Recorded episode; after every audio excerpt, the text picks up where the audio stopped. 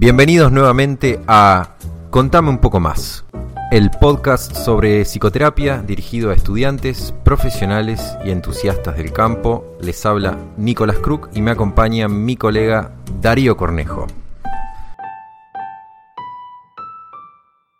En este episodio vamos a recorrer un solo artículo que lo vamos a poner el vínculo debajo de la descripción de, de este episodio el artículo es de la revista Vertex, revista argentina de psiquiatría del año 2005. El artículo se llama Selección sistemática de tratamiento, un modelo de psicoterapia basado en la evidencia, antecedentes y desarrollo de un programa de validación en la Argentina, de Pablo Gagliesi, Andrea Lardani y María del Carmen Salgueiro, esta última miembro de la Fundación AIGLE, y en particular es una traducción y una, validación local de un programa de investigación y unos resultados de un investigador de Estados Unidos que se llama Larry Butler y que vamos a desmenuzar a continuación. Pero primero, nuestra primera sección, el dato contraintuitivo. El dato contraintuitivo de hoy no es tanto un dato, si bien vamos a poner las investigaciones que referenciemos al pie del podcast,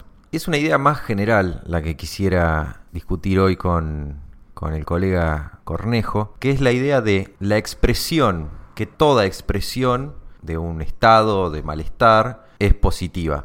En particular, quisiera ver dos casos para que, para no convertirlo esto en el tema del día, algo muy extenso. Por un lado, está el tema de la expresión del enojo, que lo recorrí hace poco cuando hice un video psicoeducativo, el único que hay en nuestra página en este momento acerca de regulación de la ira. Y en, ese, para la elaboración de ese video me encuentro con una investigación de un tal Bushman, que lo que ve es que expresar la ira a través de mm, de una, de una actividad que supone una, una, activación fisiológica, lo que hace es, en pocas palabras, volvernos adictos a la reacción de la ira, como que retomamos algo de control, nos sentimos empoderados y activamos algún centro de placer en el cerebro.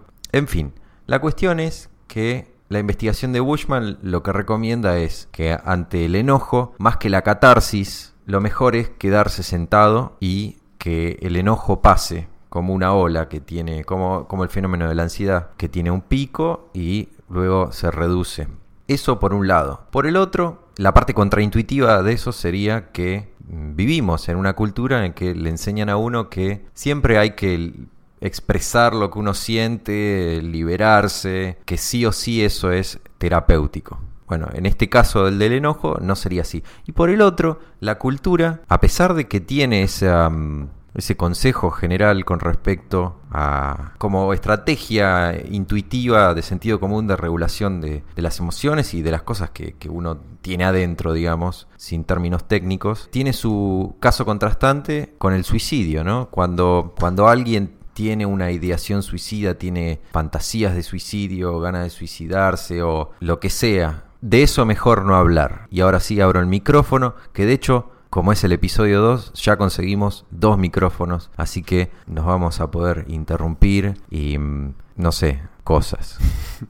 Bueno, yo pienso que esto es una, eh, es una idea muy arraigada en nuestra cultura y extendiéndome a otros campos del saber, diría que en Occidente es una idea muy arraigada esto de que la expresión de, como vos decís, las cosas que tenemos adentro tienen un efecto liberador y eh, en, ese sentido terapéutico respecto de, del, ejercicio contrario que sería eh, mm, reservárselo. ¿no? De allí que lo contraintuitivo sea algo que que valga como para pensarlo en toda su amplitud, porque normalmente nos comportamos de esa manera y hemos sido eh, criados y hemos sido educados en torno a esa idea eh, más clásica de tenemos que poder expresar su riesgo de enfermar, que si de pronto alguien que tiene un carácter más bien explosivo, si no termina de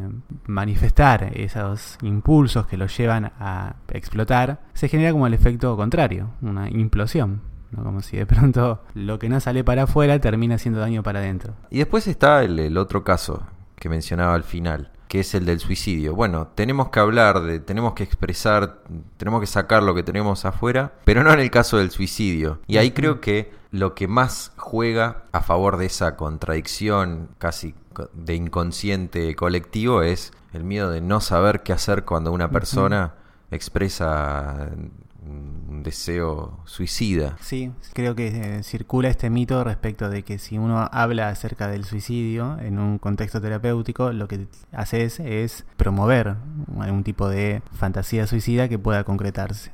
Como si eh, en este caso eh, el hablar sobre este mm, fenómeno psíquico produciría un acto. Y ahí mm, sabemos que en base a, las investigaciones y a los trabajos que se han estado haciendo en relación a, la clínica del suicidio, eh, se trata justamente de lo contrario, que, que, en el hablar respecto de lo que una persona puede llegar a estar experimentando en relación ya sea a pensamientos suicidas o actos suicidas, justamente lo que produce es primero la posibilidad de, la evaluación del estado de, quien esté padeciéndolo. Y lo segundo, tensionar la ambivalencia respecto del suicidio.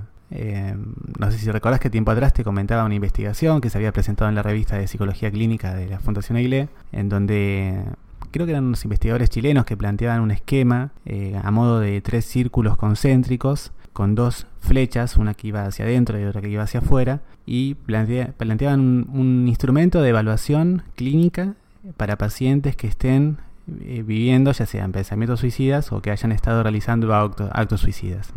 Y justamente la idea de fondo era esta, bueno, en la medida en que el paciente hable de esto, se puede evaluar y se puede trabajar. Completamente contrario a este mito que circula respecto de, no, de esto no hablemos, porque si lo hablamos estamos como provocándolo. Sí, hablando de provocarlo, otra cosa que, se me cruza, otro cable que se me cruza en la cabeza es la, el ejemplo de, vuelta, utilizando una categoría psicopatológica, psicoanalítica, muy hollywoodense ya a esta altura o parte de, la cultura popular, el caso de, del perverso que contando algo hace partícipe de algo casi sucio, inmoral, al terapeuta y, disfruta de eso. No, no a la psicópata de te, voy a contar algo para hacerte asustar, sino tal vez dando algún detalle de más, casi como quien no quiere la cosa y el, terapeuta teniendo que decirle bueno, no hace falta, no hace falta tanto, ¿no? De vuelta ese mismo es otro caso en donde tanta, tanta expresión no hace falta. Hay, hay una tensión constante entre mm, saber que, que en general, en la mayoría de las ocasiones, hay que dejar que el paciente se despliegue, que el paciente se exprese. Y por otro lado es, saber cuándo, cuándo es reiterativo y está y, es también siguiendo una idea psicoanalítica de el, puro goce. no, no, estamos haciendo, no esto que estamos haciendo cumple más una, una función para para el paciente que una función para el proceso, digamos. Sí, esto, es algo que se ha, se ha, dicho muchas veces y se ha insistido, y, creo que es una idea bastante interesante la que se plantea desde esta perspectiva ya propia del psicoanálisis lacaniano, eh, que, bueno, que, que además está de decir que no le tenemos mucha simpatía, sobre todo por las especulaciones a las que nos tiene habitualmente acostumbrado, ¿no? En relación a, a, conceptos muy aventurados.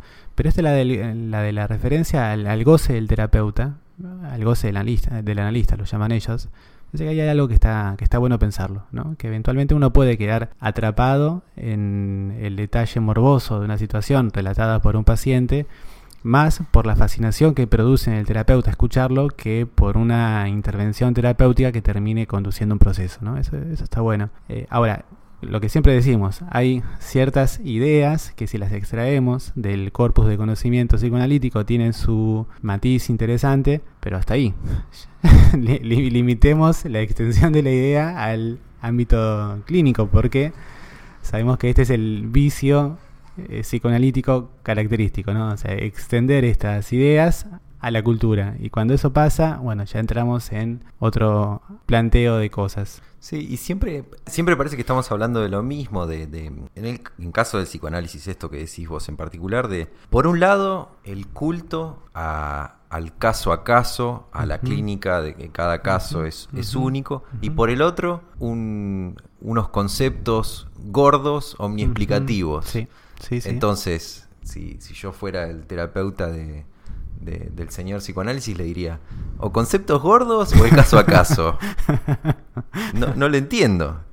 Sí, sí, sí, se produce esa, e- esa suerte de como de, de paradoja epistemológica, ¿no? En relación con el psicoanálisis. Yo la vez pasada también lo pensaba esto en relación a, a las insistencias que hoy se escuchan de forma cotidiana en relación a la psicopatologización que, que, que se advierte como un, un error y de hecho entiendo que lo es, ¿no? Creer que que todo puede ser categorizable o que las personas se reducen a las categorías psicopatológicas. O sea, hasta ahí estamos de acuerdo. Es una interesante idea, es una advertencia válida. A los psicoanalistas no les gusta quizás, o no sé si siquiera lo, lo saben, que cuando uno agarra hasta el manual característico del de, el enemigo público, el DSM-4 o 5, estas advertencias están en las primeras páginas, o sea, en relación a que, bueno, es, es un manual de clasificación de trastornos mentales, no estamos hablando de clasificación de personas, acá esto te- debe ser complementado con otro tipo de evaluaciones, estos son constructos, bueno, hay un conjunto como de, de- de advertencias respecto de su uso.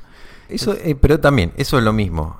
DCM, DCM, eh, digamos, modelos categoriales, caca. Ahora, estructuras, todo bien. Claro, y eso, a eso iba, ¿no? Porque justamente si pensamos en relación a los tres componentes que constituyen los modelos de trabajo en las psicoterapias y nos concentramos en uno de ellos, el modelo psicopatológico, desde el psicoanálisis el modelo psicopatológico es bastante rudimentario. Eh, incluso diríamos que son más generalizadores, hacen más abstracción eh, a partir de constructos gordos que otros modelos, justamente acusados de ser los psicopatologizadores, pero que más bien se esfuerzan en el análisis en detalle. Porque, pensándolo desde el planteo psicoanalítico, hay cuántas? Tres grandes estructuras, perversión, neurosis y psicosis, que a su vez se dividen en otros subgrupos y a partir de ahí se trabaja en relación a la identificación de la estructura del, del paciente. Y muchas veces lo que vemos normalmente, y en algunos casos para aquellos que hemos circulado por algunos de los seminarios, algunos de los espacios de formación psicoanalítico, hacen también una masificación de las estructuras en relación a eh, modelos culturales, a estilos de comunicación, a formas de vínculo. O sea, utilizan las estructuras psicopatológicas para describir la vida cotidiana. Como más estigmatizantes todavía que, que una categoría. Exacto. Eh, recuerdo hace poco, no sé, un, un curso que se dio en la Facultad de Psicología, ¿no? Que el título era algo así como El neurótico obsesivo y el deseo de la mujer.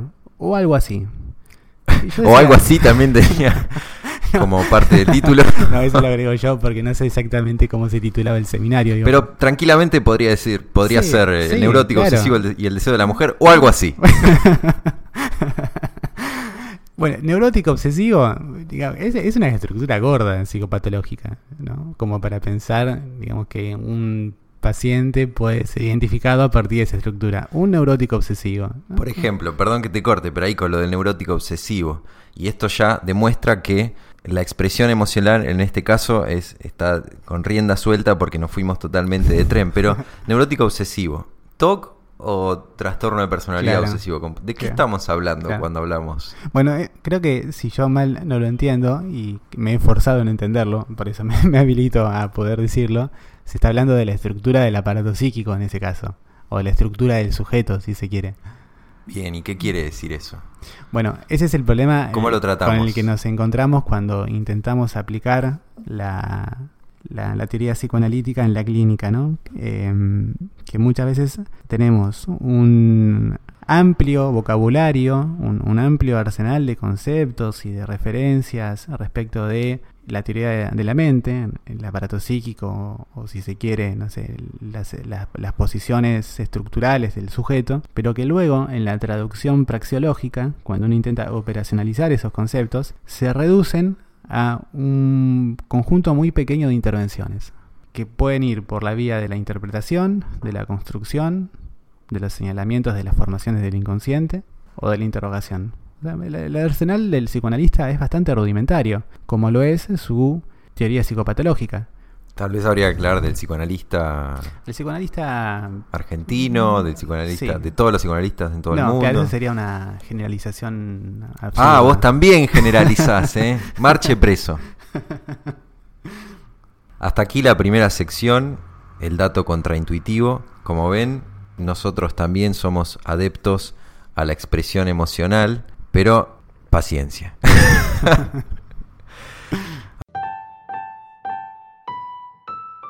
Ahora sí, nuestra sección principal, me voy a acomodar. Cada tanto escucharán que sorbemos de una bombilla, es porque somos psicólogos argentinos y tomamos mate, o psicólogos uruguayos, pero en este caso no somos uruguayos. Ahí va el ruido. ¿eh? Ah, no se escuchó porque era la primera bombilleada. El primer sorbo. Bien. Entonces hoy vamos a hablar de este artículo que está, va a estar gratis para bajar, no porque lo robemos, sino porque por suerte estaba gratis, circula en la web. Y es un artículo que, como hicimos la otra vez con fundamentos, porque esto es bueno aclararlo, es como un, lo que estamos haciendo es como un recorrido de lo que nos lleva al presente, a nosotros en relación a nuestra práctica profesional. Hablamos el podcast, el primer podcast acerca de fundamentos, de cómo llegamos a fundamentos, de un poco de nuestro recorrido en la facultad, de nuestra perplejidad, de nuestro mm, de nuestra angustia existencial profesional. Y yo había mencionado que muchas de estas cosas las había redescubierto años después en el año 2015 durante un seminario que dio el, profesor Santangelo. Uno de los, otra de las cosas que da en, ese, en, ese seminario Santangelo es el modelo de selección sistemática de tratamiento de Larry Butler. Y hoy directamente vamos a hablar acerca de un artículo. ¿Por qué decimos un artículo? Porque esto es un, artículo en español de un programa de validación de, de, la selección sistemática de tratamiento que le hicieron instituciones de Buenos Aires, Foro y Aigle, si, si no entendí mal yo. Y Butler, por su parte, escribió muchísimo, escribió libros, lo pueden googlear o wikipediar. Una de las cosas, una de las tantas cosas que hizo y que hace Larry Butler tiene que ver con la selección sistemática de tratamiento. Y abrimos de esta manera, me parece que, que vale la lectura de, de la frase que ponen los autores del artículo al principio, en la introducción que dice, es una frase de Larry Butler del año 2000.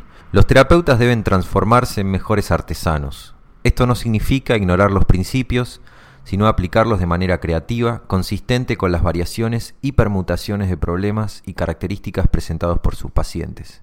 Si el terapeuta es solo un técnico, nunca podrá afrontar los problemas complejos que se presentan en la práctica clínica. O un técnico o un místico. volviendo a lo que recién y que nosotros repetimos como si fuera un, trauma, sobre todo Darío, porque, porque estuvo más metido. Pero es esto, ¿no? Ni, ni técnico ni místico, ¿no? Y el problema es saber que ese camino, que es ni esto ni lo otro, es un camino complejo. Sí, sí, sí, es interesante la figura del artesano, ¿no? En ese sentido. No, pensar esto, ¿no? Que sí, siguiendo esa definición de la psicoterapia como 50% arte y 50% ciencia. Claro, ni, podemos eh, suponer que la práctica psicoterapéutica va a estar protocolizada en sus detalles, porque sería absurdo llegar a un nivel de sistematización de, algo que, es eh, impredecible en, muchos de sus, aspectos, ¿no? que es el padecimiento humano. Ni por el otro, creer que se trata de una mm, espontaneidad constante la que uno tiene que trabajar en, en su clínica. Como si de pronto con tu arsenal teórico te alcanzaría como para solamente abrir las puertas a, los pacientes y en base a lo que se vaya presentando, bueno, ir eh, sacando de la memoria lo primero que se te ocurra. Esa combinación me parece que nos alude a, esta fusión, ¿no? del componente técnico que debe estar y que debe ser cuidado y actualizado de forma constante porque esto es eh, conocimiento que se va renovando de forma permanente y por el otro tener la suficiente flexibilidad y soltura como para poder saber trabajar en la espontaneidad de lo impredecible. Sí, y hacia allí vamos. El artículo comienza reseñando la, historia reciente de la investigación en psicoterapia, comentando algunas de, las cosas que también ya retomamos en el podcast anterior, que la investigación en psicoterapia de fines de los 70 y los 80 suponía identificar grupos homogéneos, grupos de pacientes homogéneos con, diagnósticos homogéneos en base al, al DCM, por ejemplo, y luego aplicarles diferentes tratamientos en base a, diferentes terapias. Enseguida lo que dice el artículo es eso. ¿El problema cuál es? Varios, ¿no? Pero tenemos hoy en día más de 400 diagnósticos identificados, más de 250 teorías psicológicas disponibles, por un lado lo que ya habla de si hacemos una combinación matemática que no voy a hacer porque no me da la cabeza, pero habría que hacer mil millones de grupos, ¿no? Por el otro lado, el problema del, fruto de, esos, de esas investigaciones son los tratamientos manualizados, ¿sí? Que se supone que siempre uno tiene que aplicar lo mismo ante todos los casos que respondan, todo lo que ya sabemos. En un montón de ocasiones no hay un diagnóstico certero o si hay un diagnóstico certero, como decía John Lipsley en octubre, tal vez dos personas con diagnósticos distintos tienen más en común que dos personas, dos más características en común me refiero, que dos personas con el mismo diagnóstico, aunque, aunque el diagnóstico sea perfecto y de justo. Por otro lado, no responde a la heterogeneidad humana, punto. Ese debería ser el, el último clavo del ataúd, digamos.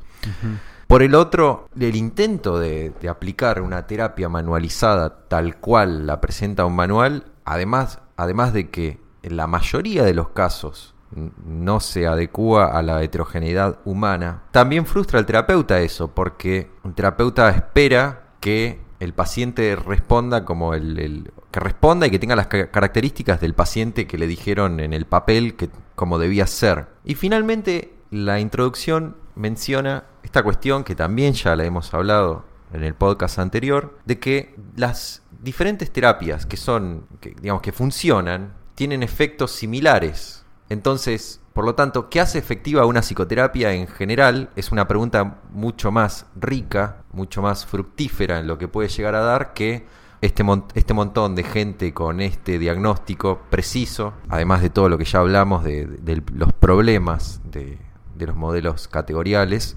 Si lo comparo con esto, con esta, si, si lo que vemos en la investigación, que la varianza, que es lo que dice también, lo, menciona esta investigación, la varianza de, de un tratamiento específico, o sea, lo, que sea, lo que sería la teoría disponible, da cuenta solo del 10% de, de cambios. Entonces, ¿qué hace a una psicoterapia efectiva en general? Eso es una de las cosas que va a estudiar Butler los principios generales. Pero para llegar a esos principios generales de lo qué es lo que funciona en una psicoterapia, lo que tomaron, lo que toma Butler son una serie de variables, de dimensiones que son no diagnósticas, o sea, no categoriales, no diagnósticas, que uno las puede sopesar, las puede, las puede evaluar en todo tipo de pacientes. Sí, creo que eh, transdiagnóstico, no, no diagnóstico. Bueno, ese es, es, es, todo un problema, porque mm. cuando, cuando algo es transdiagnóstico, a mí se me, seguramente tenés razón y es transdiagnóstico, me yo me lo confundo con transteórico y en realidad es una pavada, es como que hay una parte de mi cerebro, no sé, un 3-4% de la RAM que está preocupada en que nunca pudo entenderla. o sea, hay un momento de iluminación del día en donde entiendo, ah, claro, lo transteórico y lo transdiagnóstico, pero se me mezclan. Sí, sería algo transdiagnóstico como cuando hablamos de regulación emocional en el podcast o sea, válido para todos los diagnósticos. Claro, bueno, claro. Sí, sí, sí. Como que los atraviesa a través. Bien. Cuestión que estos, esta frustración con el abordaje manualizado provoca un cisma en la investigación en psicoterapia. Entonces va a haber aquellos que se centren más en, en las técnicas, la parte técnica, en la manualización el resultado va a ser la manualización. Incluso el día de hoy, sí, hay profesionales que están más orientados a la manualización, caso Barlow, ¿sí? con, sus, con su tratamiento de un protocolo unificado de las perturbaciones emocionales. Si bien ahí hay, una, hay un grado de separación con las categorías del DCM, hay un, un interés en los hay un, foco en esos programas de investigación en pos de la manualización. Y después hay otra corriente que se centra más en los procesos interpersonales, en la alianza de trabajo, más, más parecido a lo que hablamos en el podcast anterior relacionado a los factores comunes. Bien, hasta ahí el panorama que da en la introducción. Lo que hace Butler entonces es tomar ciertas estas variables transdiagnósticas. Y la idea es que a partir de, de- los valores, digamos, que den esas variables, poder seleccionar un tratamiento de la forma lo más sistemática posible en base a dimensiones de vuelta que no son diagnósticas. Todo esto para decir que, que la investigación en psicoterapia hasta, hasta hace pocos años, hasta hace unas decenas de años, estaba enfocada en cuál es el mejor tratamiento para tal diagnóstico. Y esto es una revolución copernicana en el sentido de cuál es el mejor tratamiento para una persona independientemente del diagnóstico. Sí, volviendo a lo que hablábamos en el podcast anterior, retomamos esto de la revolución que se está sucediendo en el ámbito de la psicopatología, en relación a que lo que antes era como nuestro eh, sistema de clasificación, los modelos categoriales, fueron complementados por modelos de evaluación multidimensionales. Eh, continuando con esto, ¿no? De, de que dos personas con un mismo diagnóstico pueden diferenciarse en muchos de sus aspectos a partir de dimensiones que tengan su incidencia en el curso de la patología, pero que no estén relacionados directamente con los componentes de la patología. Lo vamos ahora a ver en detalle, pero para anticipar algo, dos personas con depresión pueden tener cursos de tratamiento muy distintos, o sea, perspectivas pronósticos muy diferentes en función de las redes de apoyo con las que cuenten. Y eso hace que, en función de lo evaluado en cada caso, uno deba orientar determinadas intervenciones en un sentido u en otro. Bueno, ya que lo adelantó Cornejo, vamos directamente a los bifes. La primera variable es el nivel de severidad o deterioro funcional del paciente y las posibilidades de acceder a fuentes de apoyo social. Bien. Te propongo que las puedas presentar y después las vamos desmenuzando en Dale, detalle. sí, me parece más ordenado porque eh, Cornejo es como un, un zen de la psicología y yo soy un, un border, un atolondrado. Las cinco dimensiones validadas son las siguientes. Nivel de severidad o deterioro funcional y en esta misma también la posibilidad de apoyo social. La primera. La segunda, el estilo de afrontamiento, internalizador o externalizador, ya lo vamos a ver. La tercera, la complejidad. Cuarto, nivel de malestar. Y el cinco, el, la quinta, perdón, el nivel de resistencia. ¿sí? Y ahora sí. Ah, y podemos decir también antes que sobre la base de estas variables, lo que se va a determinar es la modalidad, intensidad, formato y tipo de las intervenciones. O sea que son variables, como dijo usted Cornejo recién, hablan, nos hablan del pronóstico, más allá del, del diagnóstico, y también nos hablan, nos ayudan, nos asisten en la planificación de- del tratamiento. Claro. Variables que pueden permitir predecir resultados, de hecho se las plantean así como variables predictoras de resultados, y variables que nos permiten diseños de tratamientos Más eficaces. más eficaces. Otra, otra cosa que mi cerebro me lo enseñaron en Aiglé y yo me lo, me, lo, me lo confundo. Me lo enseñaron en epistemología en la universidad y mi cerebro se niega a hacer un distingo entre eficacia, efectividad y la otra, que son tres. Eficiencia. Y eficiencia. No, no lo logro, o sea, yo sé que son tres cosas distintas Sí. y, sé que es poco serio no saberlo, pero bueno, en eso soy poco serio. Bien, la primera entonces, ahora sí, nivel de severidad. Lo que dice al principio de cada apartado es que cuál es la pregunta que debe hacerse el clínico para generar datos sobre esa dimensión. En el caso de nivel de severidad es cuál es el nivel de deterioro del paciente en su funcionamiento diario y cuán necesitado está de obtener nuevas fuentes de apoyo social. Sí. Hay, hay un par de, de medidas eh, estandarizadas que recomiendan, en realidad recomiendan una en el artículo, a mí se me ocurre otra que recomiendan en AIGLE. La que recomiendan en el artículo es la escala de evaluación de la actividad global Del DCM4, ujú, que es una puntuación del 1 al 100, ujú. así rápida la, la evalúa el clínico, y la otra es más relacionado al, al nivel de deterioro funcional, que es ahora no recuerdo, pero pondremos el vínculo debajo del, del podcast, que es una medida de evaluación de diferentes áreas funcionales y eh, fue creada por, por la ONU. Naciones Unidas. Sí, sí.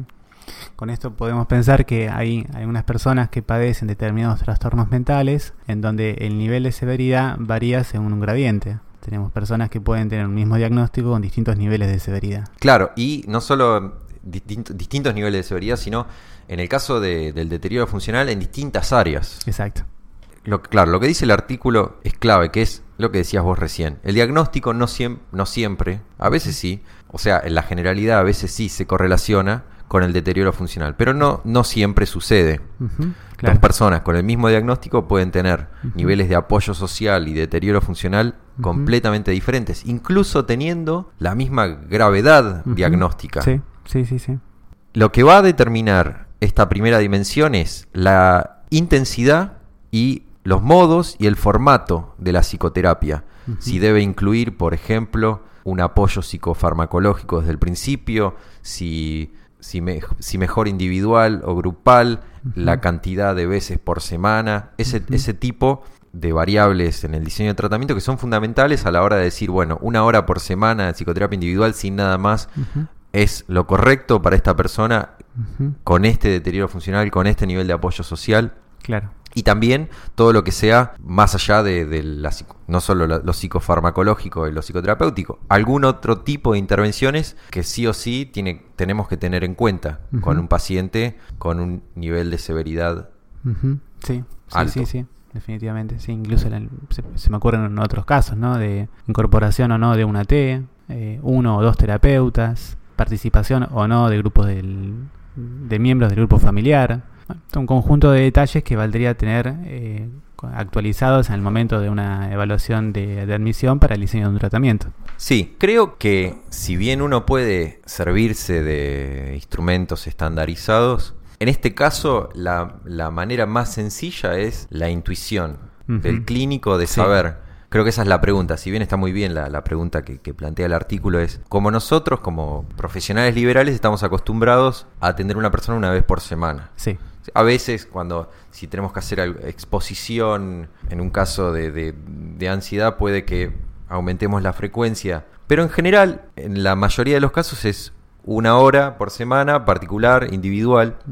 Y creo que el- el- en cuanto al nivel de severidad, el, para el practicante profesional in- individual, tiene que ser la pregunta, hacerse la pregunta, ¿esta persona va a andar con, va a tener resultados, va a entrar en proceso, va, va a ir para adelante con una hora de psicoterapia individual o va a necesitar de más, más, más elementos? Sí, sí, sí. Sabiendo que todas estas decisiones nos arman un diseño de tratamiento que es absolutamente flexible.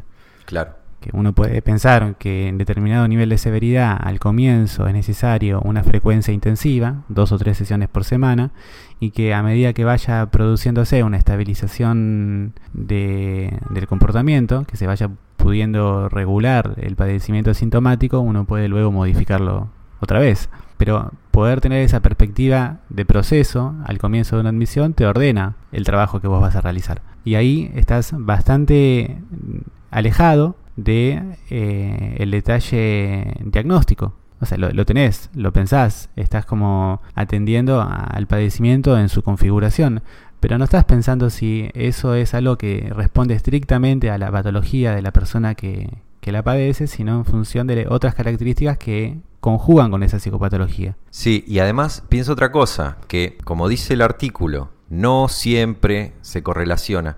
Y por otro lado, también es una variable que nos mete ruido a la hora, a veces, de decidir un diagnóstico presuntivo. ¿Por qué? Porque si la persona, por ejemplo, el caso contrario, es, tiene un mucho apoyo social y es muy funcional, eh, tal vez estamos más aprensivos a la hora de pensar en un diagnóstico que normalmente está correlacionado con un deterioro funcional mayor. Exacto, sí. Entonces no sabemos si es porque no, no puede tener un diagnóstico así una persona que tiene un, un, digamos una no tiene una interferencia de, su patología en, la- en su vida cotidiana, entonces mm, nos complica. Pero en realidad, claro, tratar de pensarlo son dos cosas distintas. Sí, se, se me ocurre, por ejemplo, eh, una situación concreta, ¿no? Tenemos un paciente, adulto, joven, con algún tipo de trastorno obsesivo eh, obsesivo compulsivo. Dicho sea de paso, eh, esto es un hipotético, no tenemos un paciente así.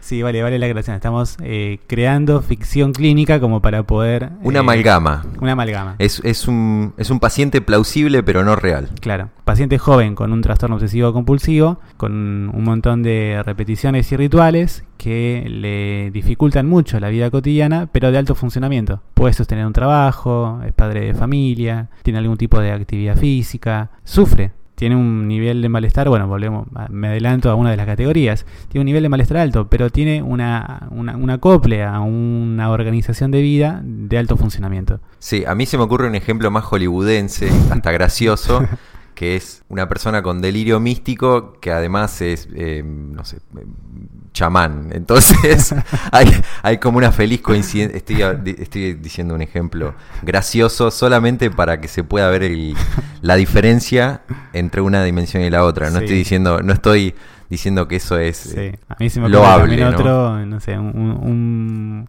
un, adulto con trastorno narcisista de la personalidad y rasgos antisociales que llegó a presidente de la nación. Claro. en Estados Unidos. Por ejemplo, Donald Trump claramente trastorno de personalidad severo. Claro. Pero con un presidente de la nación, un tipo muy exitoso. ¿Por qué? Porque las características del contexto lo permiten. Sí, me, hace acordar a un ejemplo que daba Tomás Abraham en La empresa de vivir, nada que ver un libro de economía, pero él habla de de una habla tiene una parte de psicología y habla de, de esta tendencia en ese momento en, la cultura popular en, la cultura de la autoayuda de, de, estimarse a uno mismo de este de esta obsesión con la autoestima y daba el ejemplo de un tipo estaba describiendo, ¿no? Sin la categoría, pero estaba describiendo un tipo con trastorno de personalidad narcisista, que le va bárbaro y cómo, e, cómo esa cultura de, la autoestima le era absolutamente funcional, justamente. Sí, sí, sí, tal cual. Bueno. Segunda, estilos de afrontamiento. Bien. ¿Qué hablamos cuando decimos estilo de afrontamiento? Leo la oración, dice, nos referimos al patrón de afrontamiento utilizado para el, por el paciente para adaptarse a los cambios, ante situaciones de estrés y pérdida o ante la percepción de amenaza. Y aclara algo muy importante que lo va a aclarar también en alguna de, las variables que quedan, que es que esta variable no es dicotómica, sino que es un, continuum, hay una gradación. Y va eh, de los externalizadores en un extremo a los internalizadores en el otro. Y no solamente que es un continuum, sino que hay combinatorias dentro de cada persona, dependiendo, esto es clave, de la naturaleza de la situación a la cual la persona está reaccionando, o la naturaleza de la situación, del estresor, porque también puede ser interno. Los externalizadores los conocemos, los conocemos porque me, yo me parece que soy un poquito externalizador. Vos sos la mitad internalizadora. Yo leo, yo leo el externalizador pensando en mí y voy a leer el internalizador pensando en vos. Individuos impulsivos, socialmente activos, agresivos, que por lo general presentan dificultades interpersonales relacionadas con un exceso de conducta más que con, un, más que con una inhibición, ¿no? Suelen comer, beber, hacer dieta en demasía, sobre reaccionar, sobre dramatizar, presentar síntomas físicos. De vuelta, todo esto es una caricatura de, del punto, del extremo del externalizador. Sí va a haber un montón de grises. Cognitivamente temen ponerse en contacto con las emociones fuertes. Y los internalizadores tienden a la autocrítica, al autocontrol excesivos, suelen ser más proclives a sentir en dolor que enojo, a pensar, preocuparse y a intelectualizar antes de actuar, entre otras características.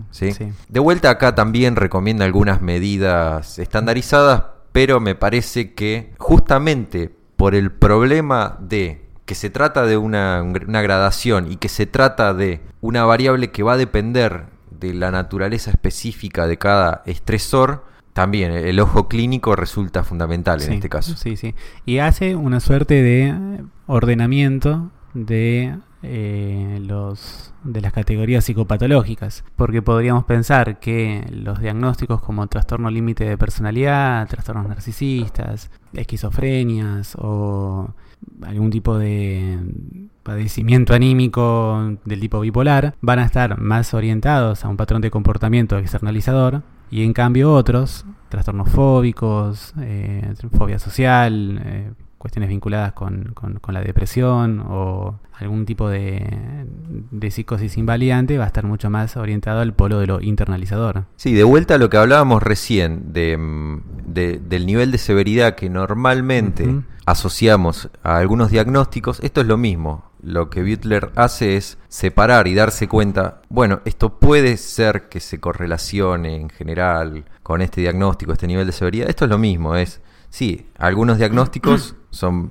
característicos de, un perfil más internalizador o más externalizador, pero en sí, como variable, es una cosa distinta. Además, ¿esto para qué nos sirve? Porque eh, parece que entonces al final estábamos fenómeno con las categorías. No, justamente, si el problema de las categorías es que muchas veces nos dejan a gamba, estas, estas variables lo que tiene es que nunca te dejan a gamba, porque vos podés no saber si un paciente es bipolar o no, o depresivo, no está claro. Pero con toda certeza podés asignarle un, un estilo de afrontamiento y hasta ahora, bueno, un nivel de severidad, le puedes asignar todo lo demás. Sí, sí, sí. Entonces, la variable 2 de estilo de afrontamiento, lo que nos va a. lo que nos va a ayudar es en saber cuál debería ser el foco del tratamiento. En los externalizadores, un mayor foco en la modificación de síntomas y problemas como el control de los impulsos y en los internalizadores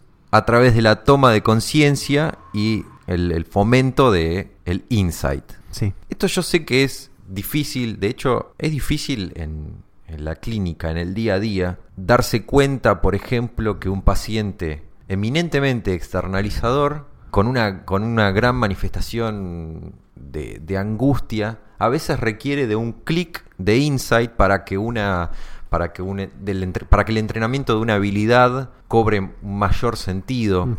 sí. Como que el, el, insight también muchas veces es un punto de partida para, para responder ese, ese para qué, que a veces no se, no se pregunta así, como así, y que, que yo lo veo distinto de una de, un componente de motivación, ¿no? Cuando el paciente está motivado incluso, hay algo que a veces un, clic, yo le llamo un clic porque insight a veces nos queda un poquito lejos, pero que la persona haga un clic a través de, darse cuenta de algo, que es en suma lo que podemos resumir como definición de, insight, y a partir de ahí poder sí hacer foco en control de impulsos. Y en la decisión de realizarlo en cuanto a promover ese insight por medio de una intervención en las, en las primeras entrevistas para claro pero no quiero no quiero que se confunda con lo que es motivación que es una variable posterior. Yo solamente pensaba que eso es algo que uno eh, difícilmente pueda mm, anticipar si no es por medio del conocimiento de la singularidad del caso. Es decir ahí está el arte del terapeuta. Sí sí. Sí tal cual. Mm. Sí, y, otra cosa que tiene que ver con, si se quiere, un componente de insight de, de, toda, mm, de todo tratamiento que tenga foco en el aprendizaje de habilidades es la, psicoeducación. Claro. Que el paciente pueda entender el, mecanismo y qué estamos haciendo cuando, cuando enseñamos esta habilidad, ¿no? Sí, sí. Bien, ya adopté este rol, tercera categoría, voy pautándolas. Sos como el los, niños que cantan la bolilla de, la Lotería Nacional. La tercera variable. Tercera variable, dije tercera categoría. No, tercera ah, variable. Ah, estás a favor del DCM. Bien, la tercera variable es la complejidad. La pregunta que se hace el clínico es, ¿el consultante refiere que el problema que lo trae a la consulta es algo recurrente en diferentes momentos de su vida o es algo situacional? A diferencia de la variable anterior, que era un continuum y era dependía también de la naturaleza de los estresores y las situaciones, en este caso es dicotómica. ¿Sí o no? Más fácil. ¿Verdadero o falso? sí. ¿Esto es complejo o no? Y creo que remite a esta idea de, bueno, esto que estoy evaluando, ¿es un estado del paciente o es un rasgo del paciente? Claro, eh, podremos, podríamos usar eso de estado versus rasgo, podríamos usar esta esta dicotomía ser versus estar, soy ansioso versus estoy ansioso, y entonces todo lo que es complejo tiene que ver con problemas temáticos recurrentes o conflictos actuales que, como que son expresiones del pasado, ¿no? Claro. En Y- ese sentido, hacer un breve repaso, Sí. muy breve, abuelo de pájaro, de eh, el trayecto vital del paciente te puede esclarecer si esto que está describiendo y en el mejor de los casos actualizando la entrevista es característico a lo largo de toda una vida o es algo que se remite a un periodo eh, reciente. Sí, me gusta eso. Y tam- también pienso esto, que a veces eh, esto s- se puede llegar a confundir con, bueno, mi problema es temático, recurrente, o sea, es un problema, hay una complejidad. Eso quiere decir que, bueno, pero me estoy adelantando. Porque, por- ¿qué es lo que va a determinar esta variable? Lo que va a determinar es si el enfoque debe ser más narrativo o más focalizado. Claro, A mí se me hace un bollo porque la cuestión de cuando algo es más narrativo, sí. que a mí me gustaría que quede claro que no quiere decir hablemos, asocie, digamos, eh, asocie libremente, hablemos de, de lo que surja en, en cada momento. Tal vez, tal vez es lo que hay que hacer, no lo sé, en algunos casos, pero a mí me cuesta pensar que ese sea la, la generalidad de, del, del caso complejo, porque la complejidad, si bien son dos cosas distintas con, con la severidad, yo creo que una cosa corre a la otra, en el sentido de, si el problema es complejo y además es severo, tampoco hay que dejar que lo narrativo se morfe al, al resto de las variables. No, no, no, claro. No, pe- es, es un ordenador del trabajo terapéutico, al menos en los primeros, en los primeros encuentros, como vos vas eh, desarrollando, desplegando el, el, el proceso. Este, y en ese sentido creo que también vale advertir que aquí eh, la intuición del terapeuta, el ojo clínico del terapeuta, y si se quiere la sospecha del terapeuta, debe estar muy presente porque muchas veces nos encontramos con pacientes que tienen un muy empobrecido autorregistro respecto de su malestar. Entonces vos podés escuchar, estoy mal y siempre estoy mal y desde hace mucho tiempo no me salen las cosas y estoy eh, sufriendo, bueno, diferentes tipos como de expresiones que aluden a una extensión en el tiempo de un padecimiento y vos empezás a preguntar, bueno, pero ¿desde cuándo estás sintiéndose así? ¿Cómo es esto que, que, que que siempre está mal? Y terminas comprobando que en realidad no es un rasgo, sino que es un estado. En todo caso es un sesgo cognitivo, una falla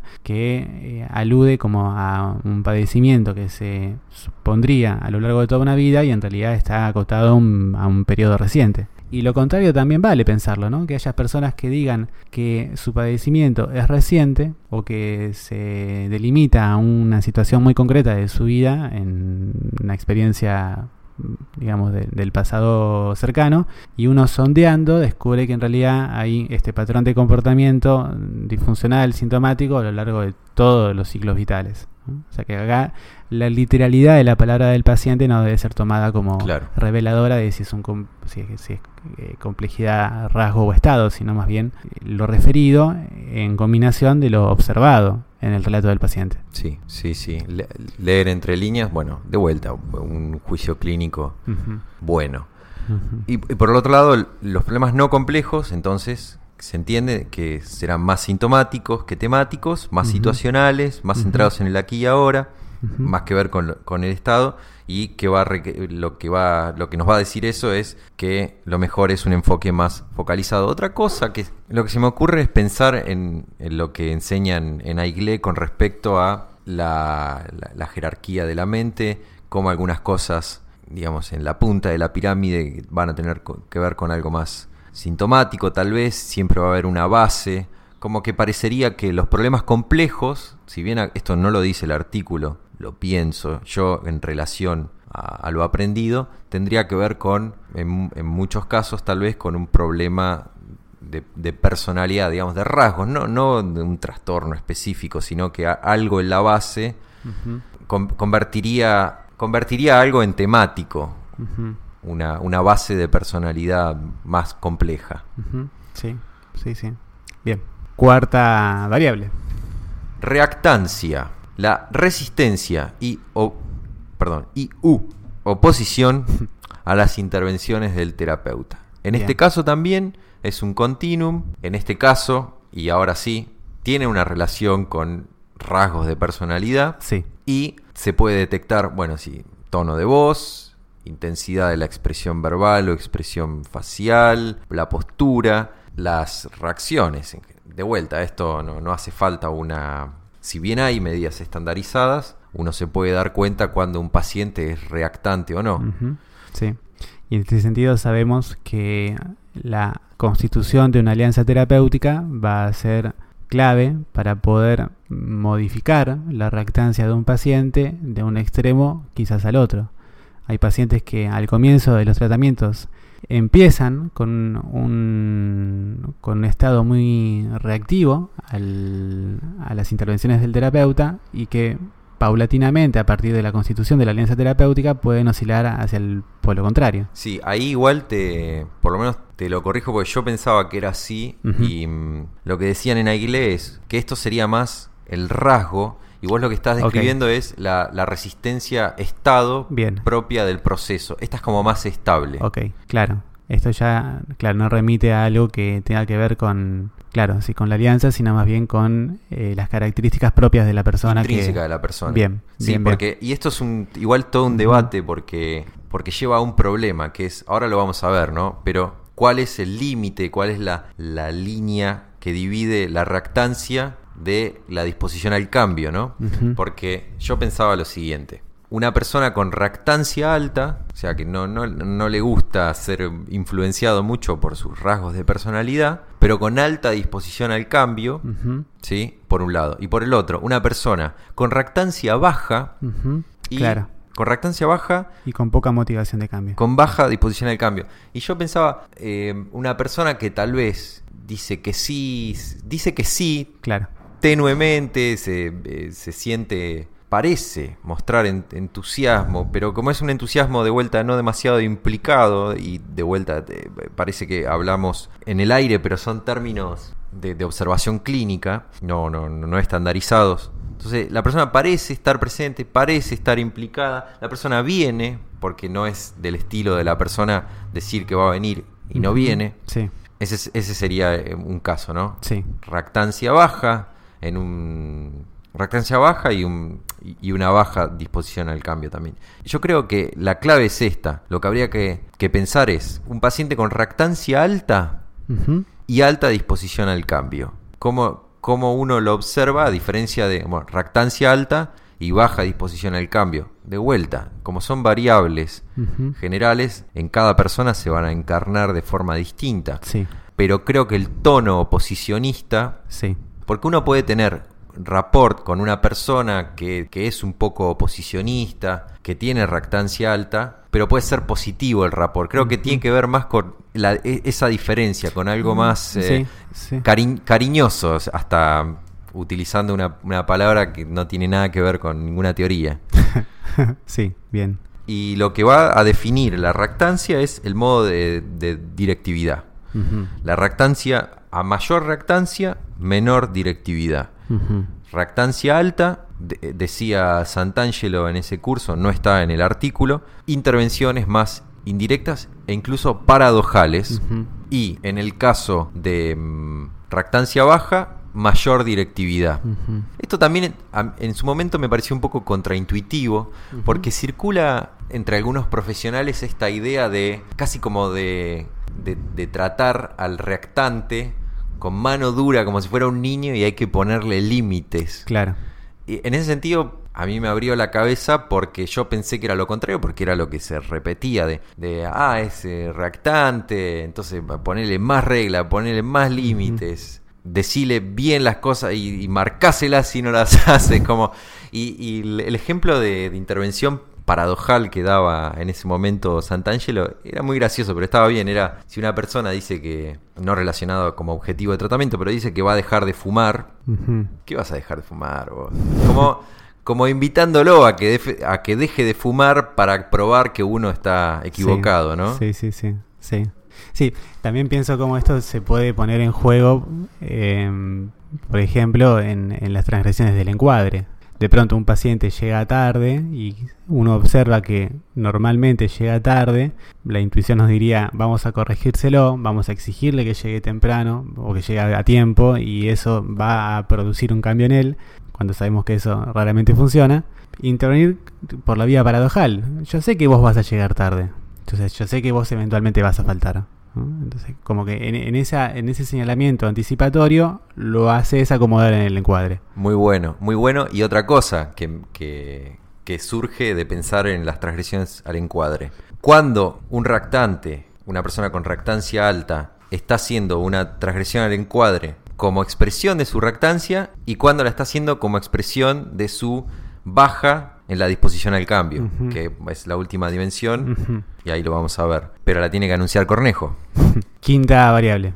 Nivel de malestar. En este caso también es un continuo. Claro y es de alta variabilidad, se evalúa de sesión en sesión, cambia todo el tiempo. El nivel de malestar lo que va a definir es la intensidad que tiene que tener la sesión, por eso es de sesión a sesión. ¿Por qué? Porque la terapia para funcionar requiere cierto nivel de malestar que se traduce en cierta motivación por cambiar. Entonces, si el nivel de incomodidad que tiene el paciente es insuficiente, lo que debe hacer el terapeuta con sus intervenciones es aumentar el arousal, aumentarle la incomodidad. Por otro lado, si el nivel de malestar es altísimo, no es que eso es buenísimo y que significa, ah, entonces estás súper motivado, sino que necesitamos un nivel óptimo, óptimo para trabajar, entonces hay que intervenir para reducir, en ese caso, el malestar a un punto que nos permita trabajar. Sí, sí, sí, sí.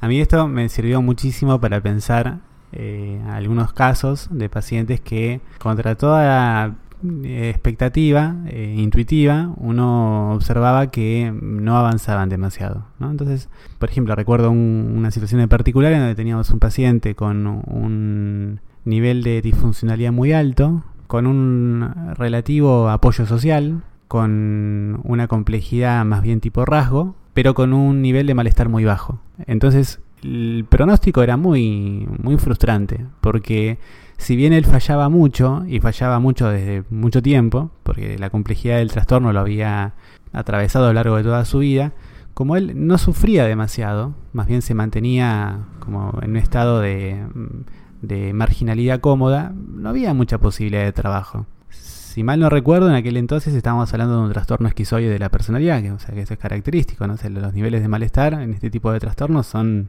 normalmente bajos. De vuelta, sí, pero no en todos los casos. No en todos los casos, claro. La magia de, la variable claro, transdiagnóstica. Cómo esto te permite anticiparte y pensar que quizás uno mantiene un tratamiento pensándolo en que de a poco podría producirse algún tipo de mejora y de cambio, y si uno no evalúa este tipo de variables, terminás perpetuando tensiones clínicas que están como, eh, como el título de la novela, ¿no? Como con, la crónica de una muerte anunciada. Sí, y con respecto a la crónica de una muerte anunciada, el, eh, con respecto a esta variable hay un tema fundamental que también en la iglesia hacen hincapié, que es la prevención del abandono temprano. Claro. Es decir, está bien que, que el nivel de malestar varíe de sesión en sesión y que uno tiene que intervenir para que el, nivel de incomodidad y malestar ni sea muy bajo ni sea muy alto, sino óptimo para, para poder trabajar. Pero cuando la persona consulta por primera vez y el nivel de malestar no es lo suficientemente alto como para tener una motivación al cambio, lo que se recomienda hacer es despacharlo. Vuelva en unos meses. no, eh, no, sé, no sé bien exactamente, no hay un protocolo, pero yo prefiero que lo piense, se tome un tiempo. ¿Por qué? Porque lo, que el, clínico prevé es que si comienza un tratamiento, un proceso sin la suficiente motivación al cambio, eso va a, de alguna manera, eso va a arruinarle, a, como a, manchar la posibilidad de que un tratamiento psicoterapéutico lo ayude en el futuro. Es como que queda queda denigrada la experiencia, que en realidad no tendría que haberse comenzado porque es como subirse a un auto sin nafta. El problema no es el auto, el problema no es la teoría de la combustión, el problema es que requiere nafta. Claro. Sí, sería en, la, simplificación de las ideas eh, esta máxima de que es mejor no realizar una prestación que realizarla y que fracase porque aumenta los niveles de resistencia posterior a que ese paciente pueda volver a consultar. Bueno, puede fracasar, pero si fracasa... Que fracase por esta eh, evaluación de la variable, que uno mantenga un paciente con un nivel bajo de malestar. Claro, o sea, es es un requisito. Claro. Lo que yo pensaba es, puede fracasar por otras razones, Claro, claro, además sí, de la sí, motivación sí, al- claro. al- del nivel de malestar y motivación al cambio. Pero sin eso no podemos entrar. Y eso creo que pasa bastante seguido en la clínica particular de personas que vienen a consultar por un malestar muy difuso, Sí. muy probablemente temático, Sí. volviendo a, a la variable mm, De complejidad. de complejidad, pero con muy bajo malestar. Sí. Y en ese caso, ahí, ahí hay mm, por lo menos dos, dos escuelas, no, no son escuelas, pero dos opiniones de los clínicos. Está el que quiere trabajar eso como, como un paso previo, que esto uno lo lee y se recomienda la entrevista mo- motivacional de Milner y Rodnick, o como, perdón, no me acuerdo los apellidos, Milner o Miller y Rolnick, en donde hay, habría unos, unas entrevistas previas para aumentar la motivación al cambio. Ujú. Y, en- y creo que es la, la más práctica. La segunda que es vuelva en otro momento. Pero sí. parece muy, esto también, parece contraintuitivo, parece desalmado. Sí, sí, sí. Sí, pero advierte sobre esta situación que muchas veces hemos comprobado que, que uno cae en donde por sostener la atención con un paciente que tiene una complejidad alta, que tiene un nivel de disfuncionalidad alto, que presenta características compatibles con un trastorno de, co- de- de- psiquiátrico complejo, pero que no posee un nivel de malestar muy alto, sostener ese tratamiento termina transformando a la terapia en un agente de mantenimiento del, padecimiento. O sea, uno- porque el paciente viene con la idea de que está trabajando sobre su padecimiento y en realidad no lo está haciendo. O sea, es, es como la, la creación de una situación que respondería a un problema que en realidad no se resuelve, no, no se está resolviendo. En ese sentido, es mejor postergar el inicio de un tratamiento para que justamente el tratamiento tenga mayores expectativas de, de logro. Hasta aquí el segundo episodio de Contame un poco más. Hasta luego.